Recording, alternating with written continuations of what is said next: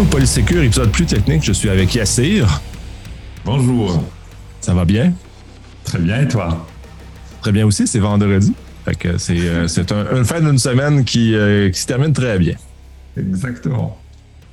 Donc, euh, on va poursuivre sur, notre lancée de la dernière fois. La dernière fois, on a, plus présenter le, le, le, passif du, du, du, milieu des, du hacking, qu'est-ce que c'était, en fond, pour arriver à expliquer qu'est-ce que maintenant euh, les programmes de bug bounty, comment, comment ils fonctionnent, c'est quoi l'actuel, c'est dans quel univers on patauge, puis un peu à quoi on peut s'attendre, à quoi on doit être vigilant justement pour avoir les services dans lesquels euh, ils sont pertinents. Fait que je vais te laisser euh, présenter ça.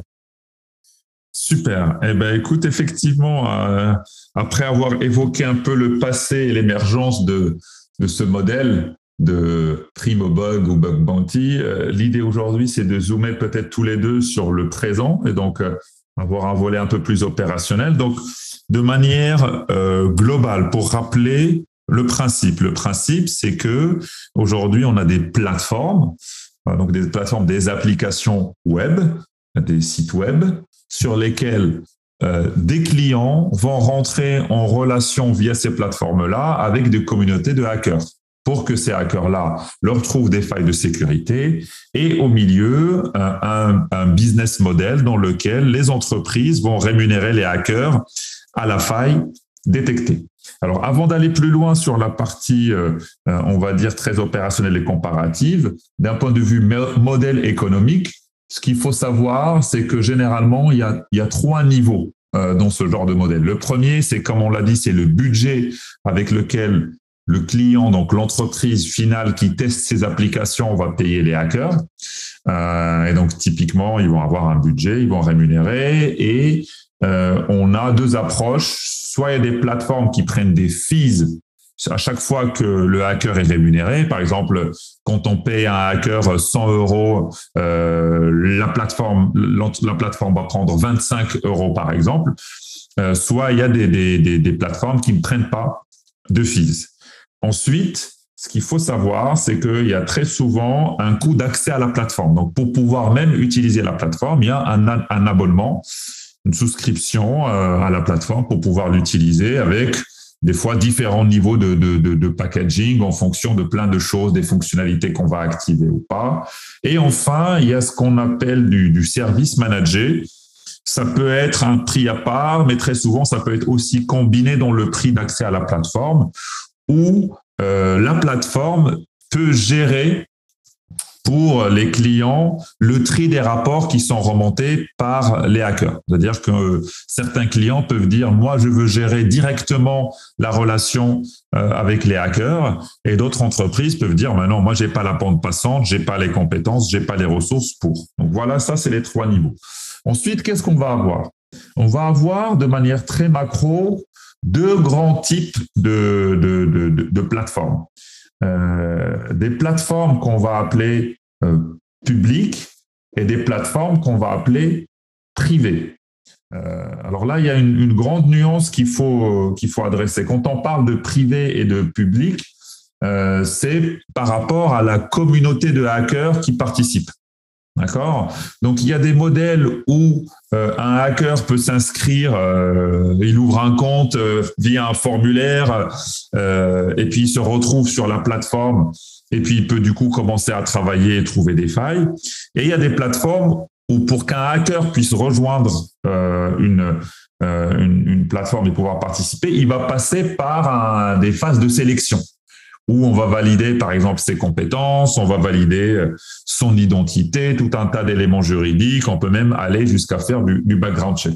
Moi, typiquement, à titre d'exemple, on est dans cette deuxième catégorie. Donc voilà, nous, on est sur euh, le modèle privé, on sélectionne. Les, deux modèles coexistent, les deux modèles sont euh, complémentaires, les deux modèles répondent en fait à des, à des besoins qui sont différents, à des attentes qui sont différentes, voilà, à des modèles de maturité qui sont différents. Et par-dessus ça, ce qui va se passer, c'est que euh, il y a des plateformes qui peuvent proposer d'autres services que le, la, la prime au bug. Quoi. Donc, dans la majorité des plateformes, on va trouver la prime au bug et on va trouver ce qu'on appelle les VDP, les Vulnerability Disclosure. Et puis, on a d'autres qui vont rajouter euh, d'autres briques, euh, du pentest crowdsourcé ou qui vont rajouter des, des missions spécifiques, etc., etc. L'idée, c'est vraiment de diversifier au maximum les modalités pour pouvoir s'adapter aux besoins des clients, à leur maturité, à leur budget, etc., etc. Donc ça, c'est un peu le modèle économique. Si on rentre vraiment dans le fonctionnement en tant que tel, ce qui se passe, c'est qu'une fois qu'un client s'est créé un compte sur ce genre de plateforme, il dispose d'une interface qui lui permet de définir les règles du jeu, on va dire, euh, qui vont encadrer le travail des hackers. Euh, donc c'est pas non plus le Far West, hein, en tout cas ça ne devrait pas l'être, hein, ça ne devrait pas être le Far West l'interface devrait être assez carrée pour pouvoir permettre euh, aux clients d'encadrer comment les hackers vont chercher ou ils vont collaborer avec l'entreprise. Donc, généralement, on peut décrire le scope qui va être testé. Hein. Est-ce que c'est une application mobile? Est-ce que c'est une plateforme SaaS? Est-ce que c'est une infrastructure? Est-ce que voilà Est-ce que c'est une application mobile, etc., etc. Euh, en donnant le lien d'ailleurs pour pouvoir accéder à, ce scope-là. Ensuite, on va avoir généralement ce qui est attendu des hackers, ou en tout cas des éléments de contexte pour que les hackers comprennent euh, à quoi sert l'application et quels seraient les scénarios les plus intéressants pour un client. Euh, par exemple, si c'est une application financière, on peut se dire que ce qui va intéresser cette application, c'est toutes les tentatives de prod euh, ou toutes les, tentatives d'usurpation d'identité ou de vol de carte bleue s'il y a des cartes bleues dessus. Et donc, quelque part, normalement, un bug bounty, quand il est bien fait, le scope de la mission, il est aligné sur la stratégie cyber de la sécurité en matière de détection de vulnérabilité. C'est-à-dire que on tire le meilleur quand on, on, a déjà fait un peu le travail du capital informationnel pour se dire qu'est-ce qui a de la valeur pour moi et qu'est-ce qui ferait sens en termes d'attaque euh, de quelqu'un de malveillant pour dire, oh, regardez, moi dans mon business, si vous arrivez à me démontrer ce use case ou celui-là, vous méritez la prime la plus élevée possible. Et sorti de ça, ça va être des primes qui vont s'inscrire dans une grille de, de lecture. Donc ça, c'est le premier travail. A contrario, si ce travail-là est bien fait, ce qu'on va avoir, c'est ce qu'on appelle ce qui est out of scope, ce qui est en dehors du scope. Donc, typiquement, tout ce qui n'intéresse pas euh, l'entreprise, ou en tout cas tout ce que les hackers doivent éviter de faire. Euh, ça peut être, par exemple, des fois des, des choses qui relèvent de la bonne pratique. Hein, par exemple, dire euh, le fait que dans un formulaire, le mot de passe, il doit respecter certaines contraintes, certaines regex euh, ça ne m'intéresse pas. Même si vous le trouvez, j'ai des outils en interne qui font des checks régulièrement et à un moment ou à un autre, je vais traiter ce sujet, donc pas la peine de perdre de l'énergie sur ça.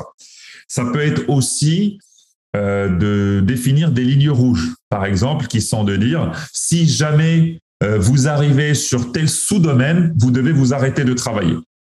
Euh, ça, c'est essentiel aussi parce que des fois, comme tu le sais, les hackers, ils ont leur propre outil de reconnaissance ils peuvent démarrer par le point A et donc par rebond, ils vont arriver sur un point D. Donc potentiellement, l'équipe de Sécu n'a pas envie que les hackers mettent le nez dedans parce qu'ils savent déjà que c'est fragile ou parce que c'est une machine qui peut tomber vite ou parce que voilà, ils sont juste en train de la builder, etc. Il y a plein de raisons qui peuvent faire que on peut dire ça, il ne faut pas y aller. Ça peut aussi, il y a une autre section très souvent qui vient se rajouter. Donc, on a parlé de la mission, on a parlé de ce qui est en dehors du scope. On peut aussi avoir les vulnérabilités connues. C'est-à-dire aussi, quand une entreprise connaît déjà quelques vulnérabilités qui ne sont pas encore corrigées, ça c'est essentiel, c'est important de les lister. Pourquoi? Parce que si on ne liste pas, les hackers risquent de les remonter. Si les hackers les remontent et que ça n'a pas été clairement spécifié comme des choses que le client connaît déjà, bah, en fait, il faut rémunérer les hackers parce que on peut pas leur dire après coup, ah bah tiens, en fait, oui, tu me l'as remonté, mais je le savais déjà. Il faut imaginer vraiment ce programme comme une sorte de contrat qui va lier en fait les transactions avec les hackers. Donc, c'est un petit peu facile de dire à quelqu'un, ah bah en fait, tu m'as remonté une faille, mais je la connaissais déjà. Excuse-moi, je je l'ai pas écrite. Euh, donc ça, c'est important de les écrire. Puis c'est aussi dans l'intérêt du client. Euh, l'intérêt du client, c'est aussi de ne pas payer pour des choses qu'il connaît déjà. donc ça, c'est un élément essentiel. J'ai racheté sur ce point-là, au-delà du, puis même au-delà du euh, pour l'intérêt du client, pour justement pas qu'il paye pour des choses euh, qu'il ne veut pas. S'il commence à contester un peu trop le, fait de vouloir payer euh, justement quelqu'un qui travaille sur la plateforme, son même son nom à lui va être un peu entaché avec le temps, puis les gens le voudront de moins en moins parce que on, s'entend que c'est tout du monde qui, qui se connaissent, fait que ça, les réputations des, différents utilisateurs de ces plateformes-là finissent par se connaître aussi, puis donc ça réduit l'intérêt d'investir du temps sur, un, un client qui potentiellement va moins bien payé à, terme parce qu'ils vont contester énormément les, rapports par rapport, à, par rapport à d'autres clients qui sont plus, euh, sont plus matures sur l'usage de ces plateformes-là. tout à fait, tout à fait. Et nous, typiquement, euh, alors tu as parfaitement raison, c'est vrai que les, les, communautés de hackers peuvent parler entre eux de la même manière que dans un business normal. Hein, les, relations entre fournisseurs, il faut vraiment le voir comme ça, hein, qu'entre clients et fournisseurs. À un moment, les fournisseurs peuvent se parler entre eux et les clients d'ailleurs, hein, des fournisseurs et inversement. Euh, mais nous, typiquement, euh, pour donner un exemple, et je pense que d'autres plateformes le font aussi, euh, c'est qu'on affiche même les statistiques du programme pour les communautés. Euh, c'est important d'avoir une, telle transparence comme ça. C'est pas pour mettre la pression ni sur les hackers ni, sur les, clients, mais c'est aussi parce que à un moment, il faut que tout le monde soit responsable et que tout le monde euh, puisse se mesurer, en tout cas faire face à ses choix. Donc typiquement, nous, on montre le temps moyen que met un client pour trier ses rapports, le temps moyen qu'il met pour répondre, le temps moyen qu'il met pour corriger. Et donc, ça permet aussi de, de, montrer que c'est vraiment un marché B2B pro où, voilà, comme, euh, comme tu disais, bah, le client, par exemple, qui met en moyenne 300 euh, jours, je dis n'importe quoi, hein, pour répondre à la demande d'un hacker, et, et ben c'est factuel. Donc nous, on va pas lui dire tu fais mal ton travail ou ce que tu veux, mais on va mettre cet élément de manière très froide et très factuelle. Et après, ça peut aussi pousser les clients à se poser la question, est-ce qu'ils ne sont pas assez mûrs pour l'exercice encore? Est-ce que dans l'organisation, nous-mêmes, on les a pas aidés à bien préparer ce programme? Mais sans ce genre d'indicateur, des fois, on tombe dans les mauvais diagnostics et comme tu le dis, ça peut entacher la réputation. Alors que quand on a ce genre d'indicateur, au moins l'indicateur est là, on se pose les questions et on peut après corriger le tir. Je veux dire, on est tous là pour s'améliorer. Donc, euh, donc voilà, donc cette, partie, euh, tu vois, euh, sur les, corrections, elle est importante. On va avoir bien entendu la grille de prix des rewards. Donc ça aussi, c'est très souvent, dans la majorité des cas, il y a quatre niveaux de rémunération low, medium, high et critical, donc bas, moyen, élevé et critique.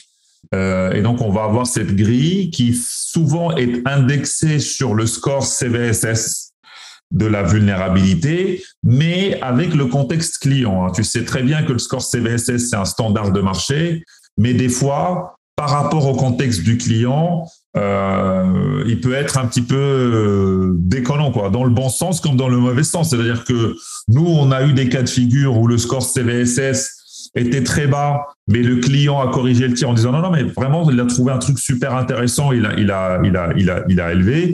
Et on a aussi d'autres cas où le gars dit, ouais, bah, ok, d'accord, mais c'est score est 10, mais en fait, c'est sur euh, une application totalement isolée, sur laquelle il n'y a aucun utilisateur, sur laquelle il n'y a aucune donnée, et ça restera toujours comme ça.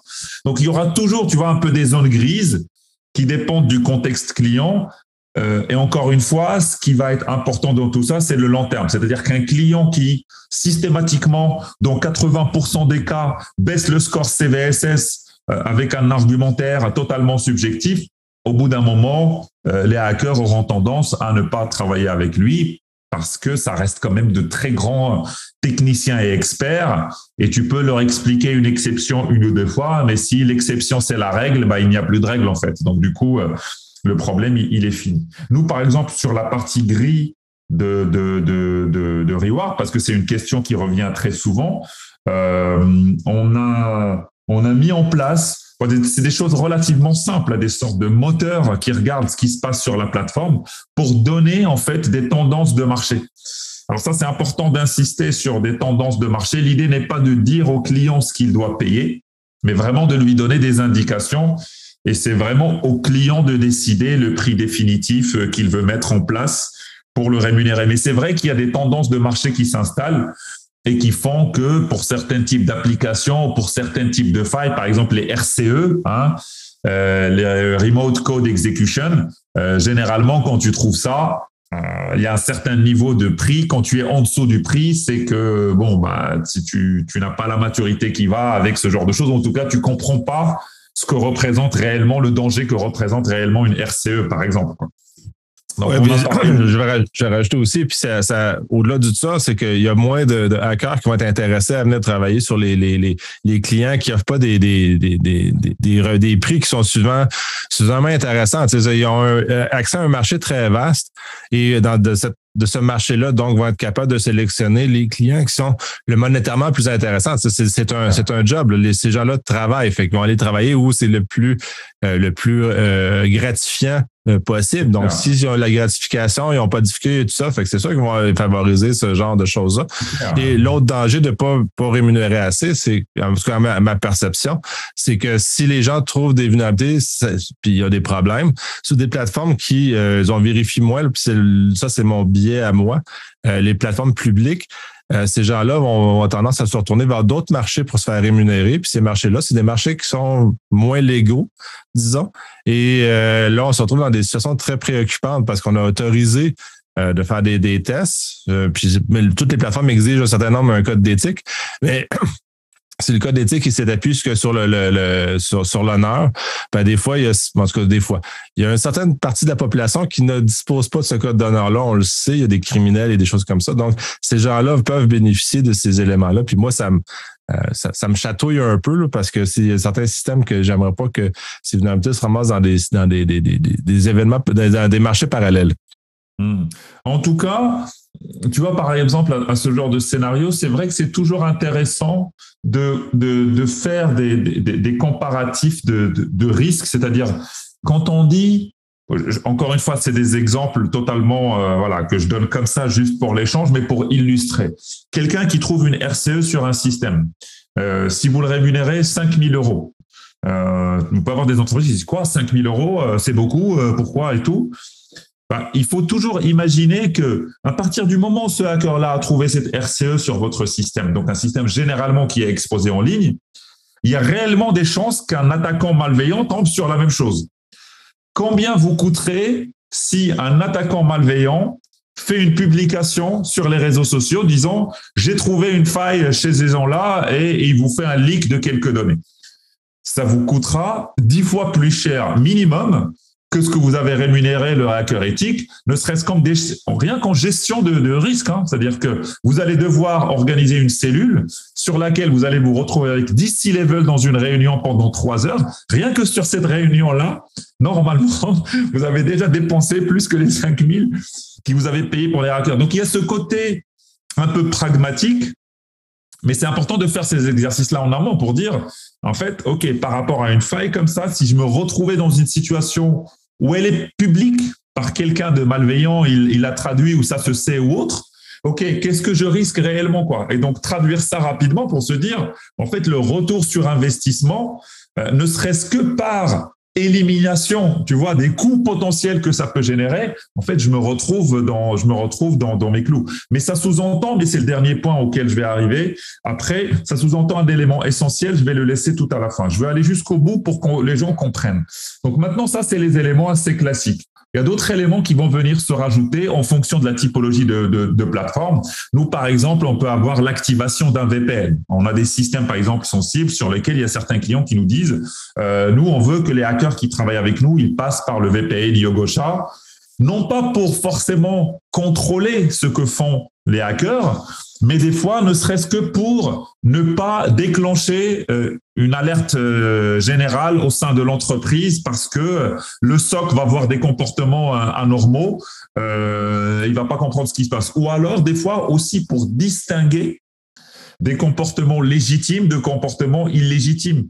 Quand nous, par exemple, on lance des programmes de prime bug chez des clients, il faut savoir qu'on le fait en production, on le fait euh, dans les horaires de, de, de, de, de, travail euh, normal, mais aussi en dehors. Donc, c'est du 24 euh, par 7. Et donc, en fait, il n'est pas exclu qu'au moment où il y a un programme de bug bounty qui tourne, il y ait de vrais attaquants qui soient en train d'attaquer le système en même temps. Et donc, ça peut être une parade pour dire, en fait, l'adresse IP qui vient euh, de Yogosha, bah, c'est elle, c'est celle-là. On est capable de l'identifier dans les systèmes de veille, les SIEM et autres. Et donc, du coup, c'est une autre adresse IP qui n'appartient pas à ce range-là qui est en train de faire des attaques.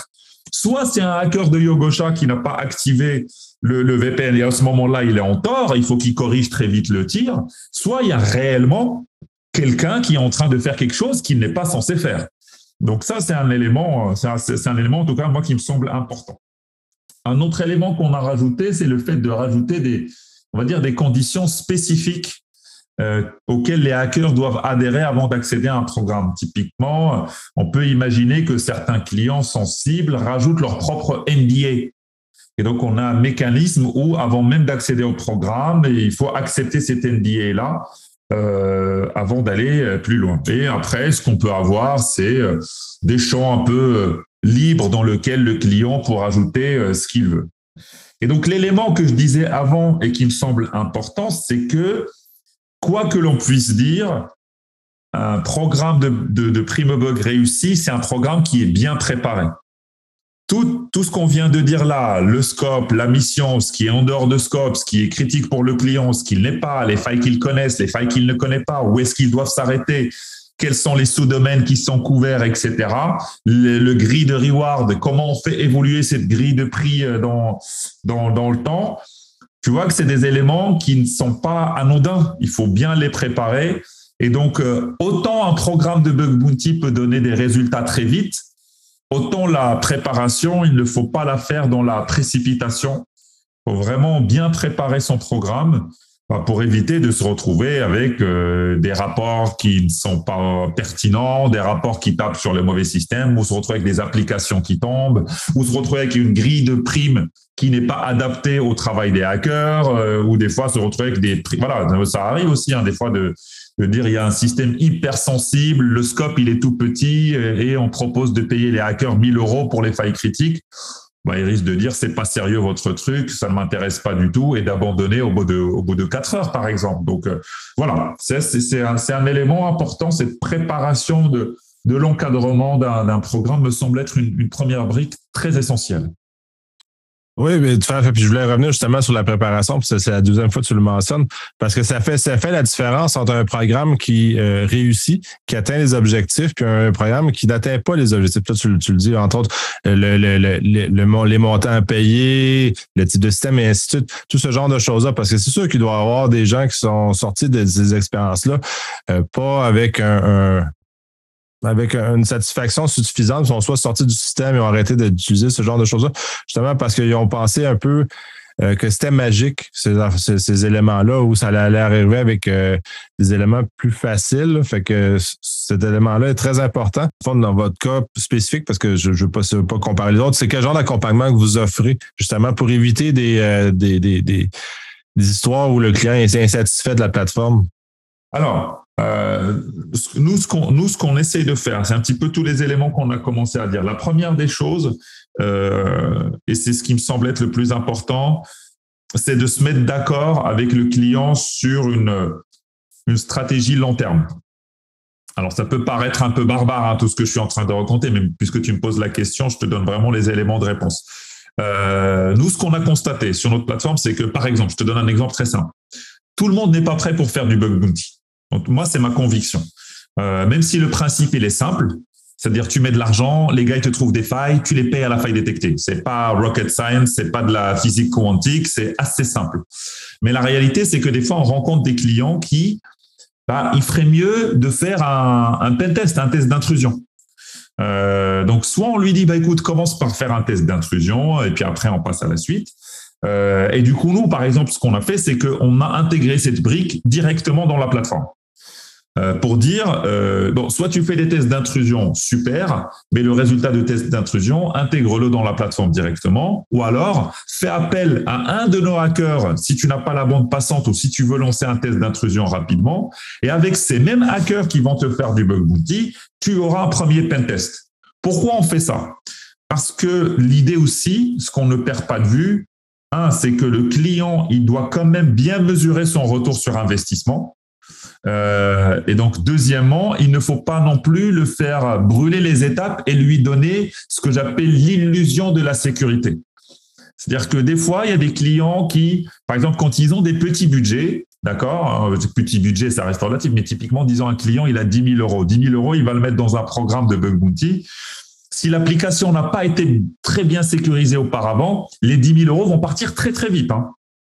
Donc, il va avoir plein de failles, il va corriger ses failles, et il peut se dire, oh, bah, c'est pas mal, on a bien bossé. La difficulté dans ce genre d'exercice, c'est que si ça se trouve, il en a encore pour 50 000 euros de failles potentielles sur son application. Et donc, il est à peine au début. Donc, des fois, ce genre de client, se dit, vaut mieux avoir un, un assessment, une évaluation d'un hacker potentiel un peu plus poussé, enfin en tout cas un peu plus méthodologique, on va dire, pour dire où sont réellement les fragilités, revois ta copie et on te garantit que c'est un hacker qui a le mindset des autres hackers qui va te faire cet exercice. Et à ce moment-là, l'étape suivante serait le bug bounty, mais au moins le budget, on pourra bien le dimensionner et toi, ça t'évitera de payer des choses que tu peux corriger tout de suite et vraiment de tirer le meilleur des hackers. Voilà.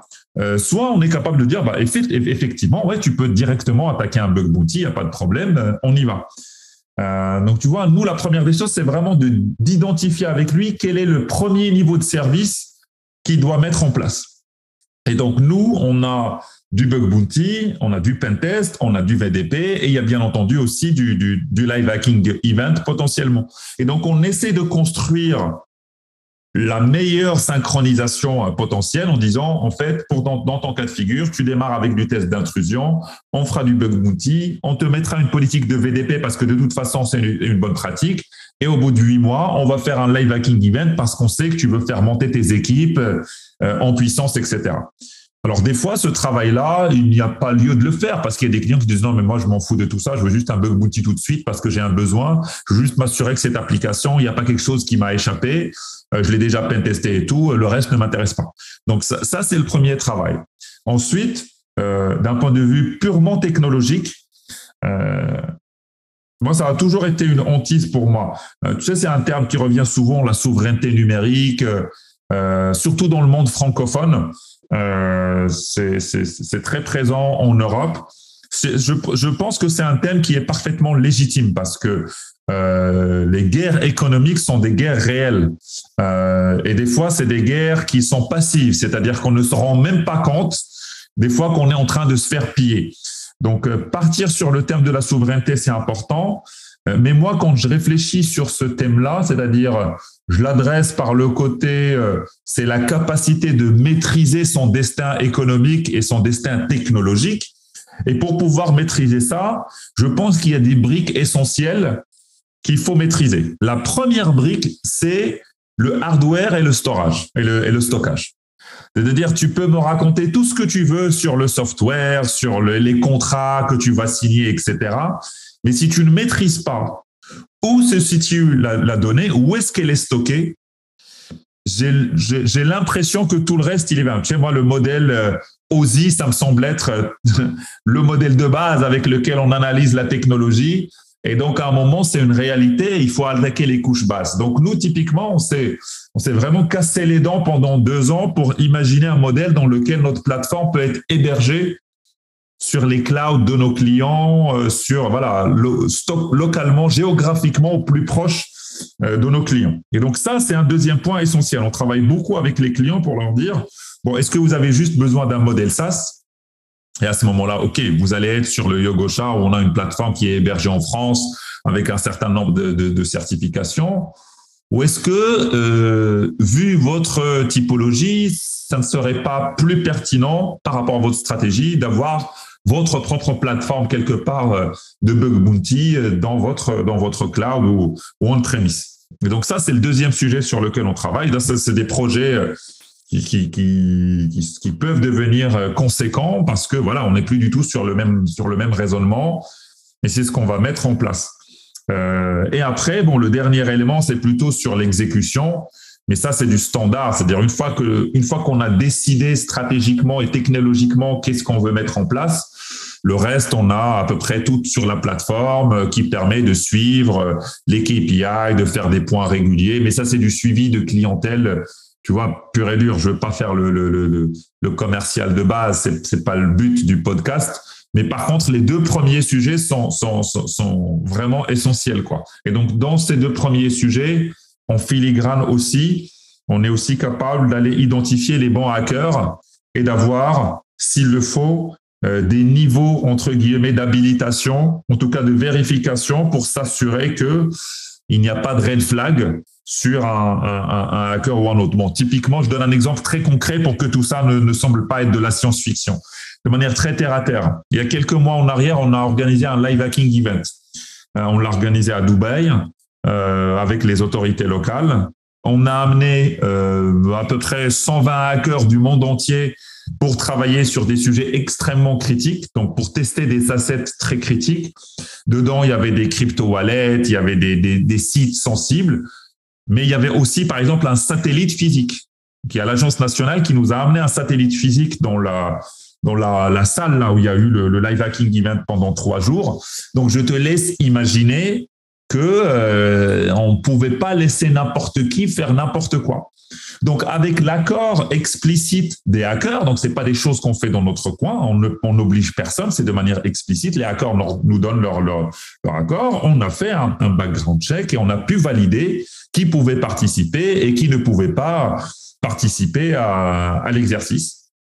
Et donc, tu vois, ce genre de choses nous, nous semble être naturel, normal, légitime, tant que c'est fait de manière transparente. C'est-à-dire qu'on ne va pas aller faire une enquête derrière le, dos des gens, on leur demande. Et d'ailleurs, ceux qui refusent ont déjà donné la réponse. Ceux qui disent, moi, je ne veux pas que vous fassiez un background check, OK, donc on sait, tu ne pourras pas participer à cet exercice-là et puis, et puis on passe à la suite. Tu vois, donc nous, c'est surtout sur ça, sur quoi on se concentre, euh, parce que je pense que, euh, et ça, ça sera peut-être pour un, pour un troisième podcast, ça participera aux fondamentaux de, de l'avenir de ce genre d'approche. Très intéressant. Puis là, dans le fond, je t'ai fait un peu déraper de, de, de, de, la séquence dans laquelle tu étais parti. Fait je te laisser repartir sur la séquence, justement, pour continuer tes, tes, tes, tes éléments. Là. Oui. Euh, après, ce que j'ai envie de te dire, ce qui me vient à l'esprit, c'est que c'est, en fin de compte, la, la, la vraie question, euh, selon moi, c'est ce qu'il faut être capable de, de, de mesurer, euh, c'est effectivement quand tu mets ce genre de, choses en place. Par exemple, moi, je me mets dans la peau d'un responsable de la sécurité des systèmes d'information. Euh, quand tu mets ce genre de choses en place, comment tu peux mesurer concrètement que ça t'a aidé à sécuriser euh, tes assets? Et là, je pense qu'il y a un certain nombre d'indicateurs sur la durée qui ne trompent pas. Et, d'ailleurs, nous, c'est ce qu'on prêche. Je pense qu'il ne faut pas, encore une fois, ce que je disais tout à l'heure, l'illusion de la sécurité, il ne faut pas tomber dans le piège de dire, parce qu'on a mis un programme de bug bounty, on est totalement sécurisé euh, et on, il va rien nous arriver. Il y a plein de boîtes qui ont fait des pentests, qui ont fait du bug bounty, qui ont des red et malgré tout, il peut y avoir quelqu'un qui trouve quelque chose chez eux euh, d'une manière ou d'une autre, ne serait-ce que parfois parce que le scope n'a pas été couvert par tout ce qu'on a mis en place. Le truc un peu, euh, un peu pas de bol. Mais surtout parce que tout professionnel de la sécurité sait que le risque zéro n'existe pas. Alors, qu'est-ce qu'on peut regarder en fait quand on met un programme en place? Il y a un certain nombre d'indicateurs clés. Ce que j'appelle le alors tu m'excuseras l'anglicisme un peu, mais je vais essayer de, je vais, les, je vais essayer de les traduire dans la volée. Donc euh, le time to first response, le, le, le, temps moyen de première réponse. On va avoir quelque chose qui s'appelle le temps moyen de, de triage, le temps moyen de tri. On va avoir le temps moyen pour rémunérer et on va avoir le temps moyen pour corriger. D'accord? Donc le temps moyen pour donner une première réponse à un hacker, le temps moyen pour trier un rapport de faille, le temps moyen pour rémunérer le, hacker et le temps moyen pour corriger une faille. Ces quatre indicateurs qui sont assez simples sont quand même extrêmement importants parce qu'ils permettent, si tu les regardes dans le temps, de vraiment, vraiment mesurer comment on progresse dans sa capacité de détecter et gérer des failles de sécurité de manière imparable. Euh, par exemple, imagine si tu dis quand j'ai démarré un programme au début, euh, il me fallait euh, cinq jours en moyenne pour faire la première réponse à un hacker et maintenant il me faut une heure. Qu'est-ce que tu as mesuré? Tu as mesuré ta réactivité de manière concrète et tu as mesuré comment tu as amélioré ta réactivité et par un facteur de combien tu as réussi à la mesurer. Si tu regardes le deuxième point, le temps moyen pour trier un, rapport de failles, tu as mesuré ta capacité de qualification des failles de sécurité. Donc, tu es capable de dire, en moyenne au début, il me fallait six jours pour qualifier si c'est un rapport, c'est un bon ou pas. Mais aujourd'hui, il me faut en moyenne deux heures. Ça veut dire que tu as réussi à mettre en place l'expertise et l'organisation qui te permet de dire rapidement, est-ce que c'est une vraie faille? Est-ce que ça n'est pas une vraie faille dans le temps? Quand tu mesures le temps moyen de rémunération, tu mesures ta capacité à conclure et à engager des budgets pour fermer des transactions. Donc, tu es capable de dire, du coup, au début, il me fallait deux mois pour payer un hacker parce que les achats, c'était extraterrestre pour eux, parce que le, voilà, l'argent n'arrivait pas rapidement, etc. Mais maintenant, au bout de deux mois, j'ai mis la structuration. Et quand une faille de sécurité arrive quelque part, je sais rémunérer rapidement. Et le dernier, corriger une faille, ça veut dire que tu as réussi à créer une dynamique chez les équipes de développement. Et ça veut dire que tu as embarqué les équipes de développement dans cette logique-là, parce que sinon, ils ne corrigeront pas. S'ils ne comprennent pas l'intérêt, les développeurs vont continuer de te dire, non mais attends, excuse-moi, le faille de sécurité, c'est le dernier truc que je corrige. Moi, j'ai mon product owner qui me tape dessus, qui me dit dans le Scrum Session de, ce, de, ce, de, ce, de cette semaine, il faut que tu rentres tel feature et tel feature. Les autres, je ne les connais pas. Et donc, ça veut dire que quelque part, si par exemple on imagine que tu es dans une boîte agile hein, qui travaille avec du Scrum, toutes les méthodes qui vont bien, euh, et donc qui ont, tu sais, ces fameux tickets de definition of done ou euh, euh, as a user, je dois faire ça, ben ça veut dire que tu as réussi à créer des tickets chez eux où tu dis, en tant qu'utilisateur, je dois bénéficier du double authentification et ça apparaît comme une comme un ticket normal et il le traite comme un ticket normal dans son dans, dans son Scrum session, tu vois. Et donc, ces indicateurs-là permettent à un responsable de sécurité d'expliquer qu'il a investi de l'argent dans cette approche et que six mois plus tard, voici comment nos indicateurs euh, ont bougé dans le temps et voire même faire des benchmarks avec où se trouvent ces moyennes-là dans son industriel. Et je pense qu'aujourd'hui, c'est la meilleure manière de convaincre des dirigeants, des CEO, des CFO. Je pense que, euh, bien entendu, le côté technique, expertise, il ne faut pas le perdre. Il faut toujours leur parler de techno ou autre.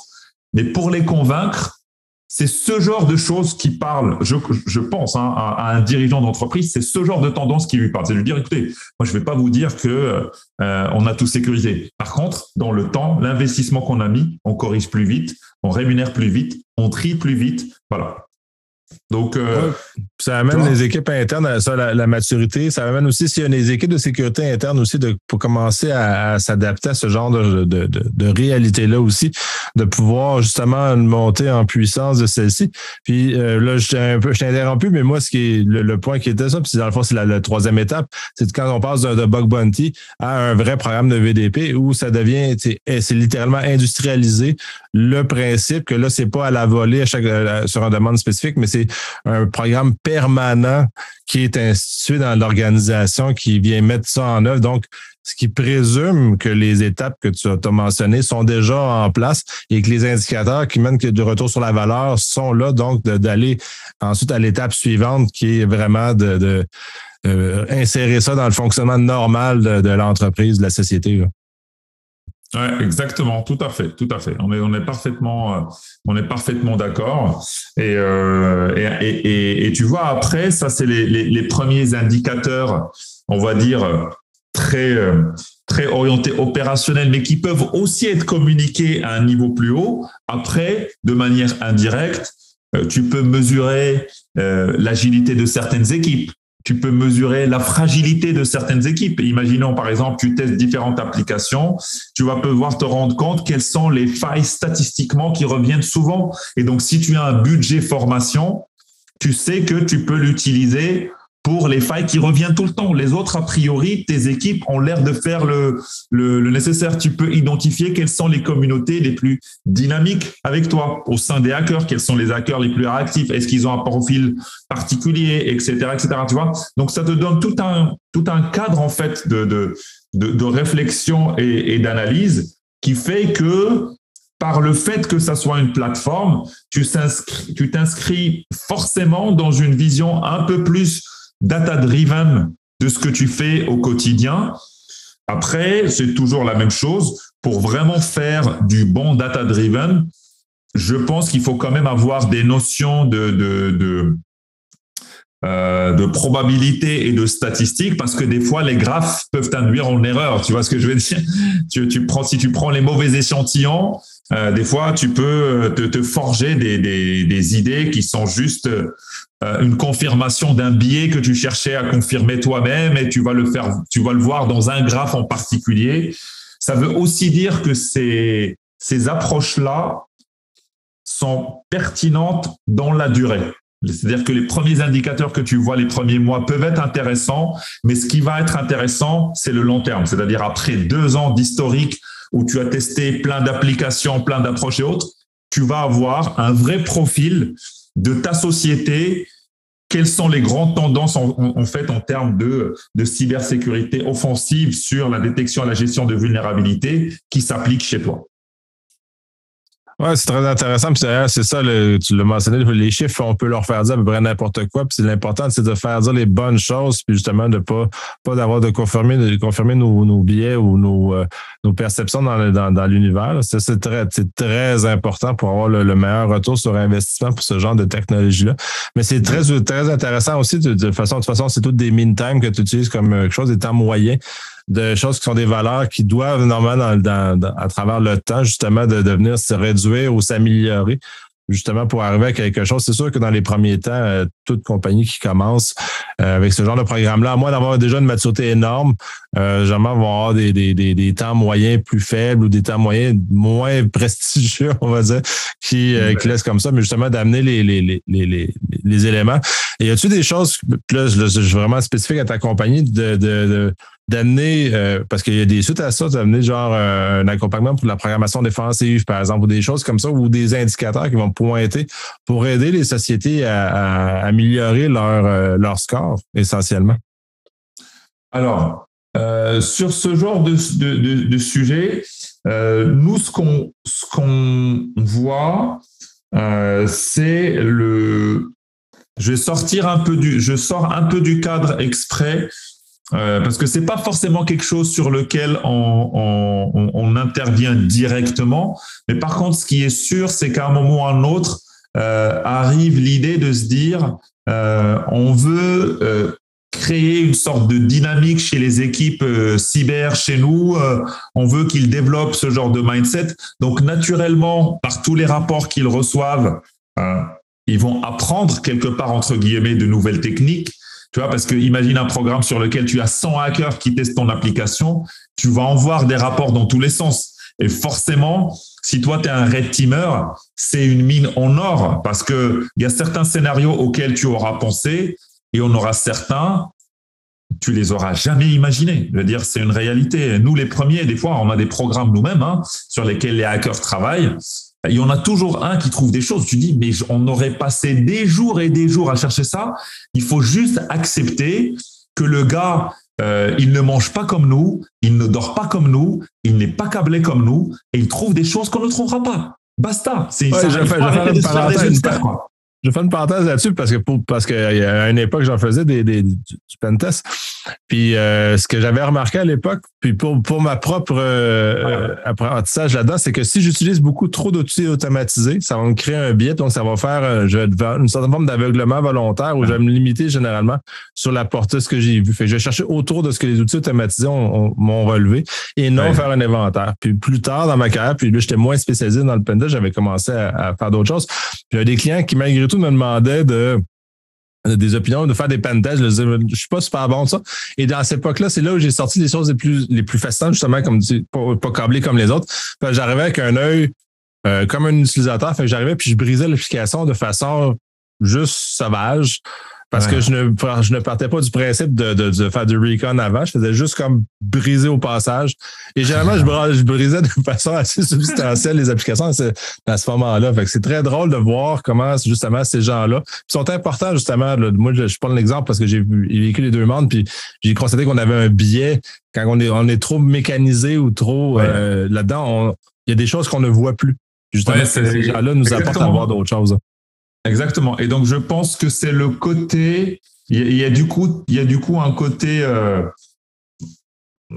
J'aime pas aller sur ce terrain-là, mais presque ouvrir les chakras qu'on peut amener. Et donc, moi, ce que j'ai vu, c'est surtout sur la partie. Euh, les, les, live hacking events sont de vrais accélérateurs de ce genre de choses. Euh, parce que du coup, il y a les équipes qui viennent donc euh, ensemble. Donc les équipes Sécu, par exemple, viennent. Ils ont trois jours de, de l'autre côté. Il y a les hackers qui sont là avec eux. Et en fait, du coup, ça crée vraiment, ça crée réellement du euh, du red team, blue team. C'est-à-dire là, on le ressent vraiment dans ce genre d'événement. Euh, l'équipe sécurité, ils ont cet impératif dont ils ont trois jours et ils n'ont quand même pas envie de voir euh, toutes les cagnottes qu'ils ont mis partir au bout de trois jours. Donc, dès qu'il y a quelqu'un qui trouve une faille, en fait, nous, on voit la dynamique où ils sont tous en train de se passer le message en disant, là, il vient de trouver la faille ici. Tu sais, il y en a une certainement dans l'autre page parce qu'elle est construite de la même manière, c'est le même code. Il faut aller la corriger tout de suite. Et donc, on, on voit cette dynamique. En fait, c'est presque du gros exercice grandeur nature et c'est pas de la simulation. En fait, l'intérêt, c'est qu'on n'est pas en train de simuler, c'est vraiment sur la production. Donc, je trouve que ça, sur les entraînements défensifs, offensifs, ça rapporte vraiment une, autre couche qui est assez intéressante. Et après, ce qu'on fait aussi, c'est que les, clients qui le souhaitent, bah, on les met en relation avec certains hackers qui peuvent leur faire des formations sur mesure. Certains clients peuvent des fois, du coup, se dire, OK, on a un angle d'attaque on a un, je sais pas, sur l'OT, par exemple, hein, sur l'OT, on a des scénarios euh, sur lesquels on n'arrive pas à progresser, on n'arrive pas à avancer, on peut leur organiser des formations sur mesure avec certains de nos hackers, justement pour aller chercher cette extra miles là qui leur manque euh, et qu'ils ne trouveront pas forcément via une approche plateformisée. Voilà, mais ça reste des choses exceptionnelles. C'est pas notre cœur d'activité au quotidien. Oui, mais ça demeure quand même, euh, parce qu'il y a des collatéraux au, fait d'avoir de plateformiser ce, genre de choses-là. Puis c'est intéressant de voir comment ces éléments-là se matérialisent. Euh, je pense que je suis encore coupé sur ton élan. Je vais te laisser retourner à, ton fil conducteur. Oui, ah ben écoute, pour le fil conducteur, une fois qu'on a dit, une fois qu'on a dit tout ça, euh, on a à peu près fait le, le, le, le tour de la question.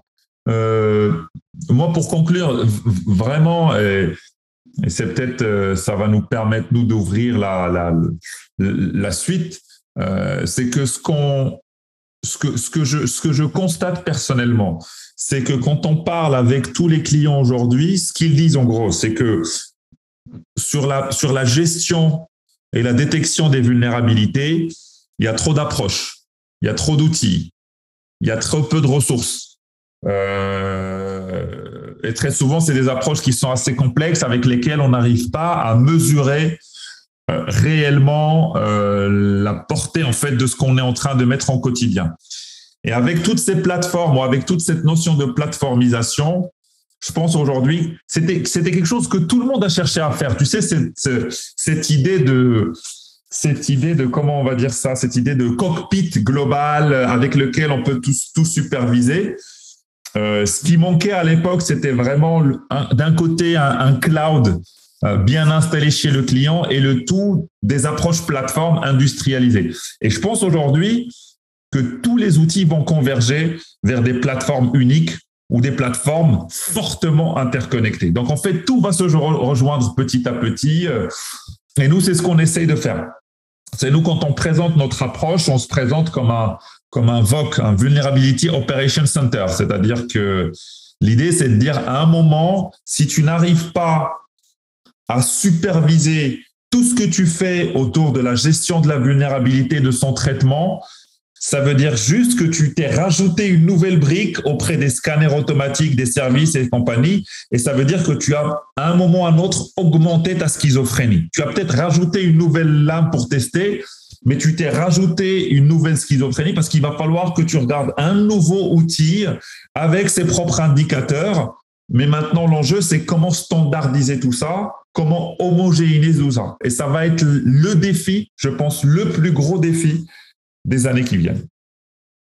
Absolument, c'est très intéressant. Ça a permis de faire un, tour très très prolixe de, de, ce que cet univers-là du bug bounty euh, offre et justement de donner des, des bonnes des pistes justement pour la maturité. Puis je trouve ça très important parce que j'ai j'ai vu de, de j'ai vu des compagnies qui euh, sont allées un peu trop vite puis qui malheureusement se sont brûlées dans l'expérience, mais pas parce qu'ils n'ont pas obtenu de bénéfices, c'est juste parce que les gens à l'interne n'étaient pas en mesure de, hmm. d'accepter, de, d'accueillir ce que ça pouvait générer comme, comme travail et comme surplus.